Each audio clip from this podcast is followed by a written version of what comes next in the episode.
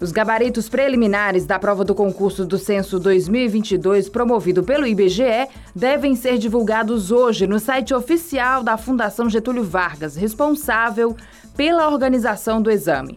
Serão quase 207 mil vagas em mais de 5 mil cidades. A prova, para mais de 1 milhão e 100 mil inscritos em todo o país, foi realizada neste domingo. O concurso irá preencher vagas para a função de agente censitário municipal, agente censitário supervisor e recenseador. No Ceará, todos os 184 municípios estão contemplados e somente em Fortaleza são mais de 250 vagas para serem preenchidas.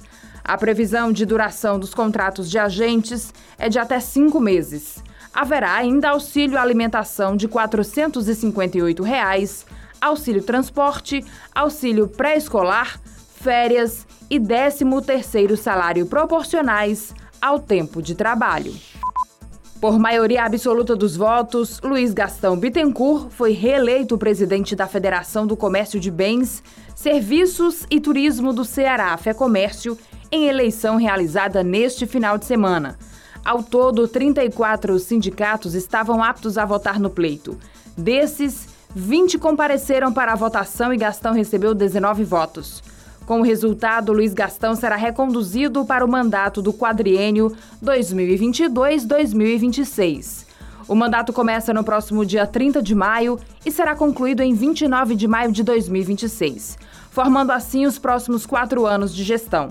Outro candidato na disputa, Maurício Filizola, não reconhece a validade do pleito. Por meio de nota, a chapa de oposição afirma que as eleições da FEComércio devem ocorrer segundo seu estatuto e o sincronismo sindical das entidades que fazem parte do Sistema Nacional do Comércio entre os dias 24 e 29 de abril. Foi preso mais um suspeito de participação na chacina que deixou cinco mortos em Juazeiro do Norte no último dia 8 de fevereiro.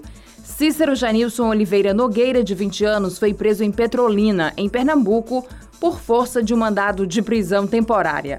A prisão foi efetuada pela Polícia Militar Pernambucana após informações repassadas pelos militares do 2 Batalhão da Polícia Militar do Ceará.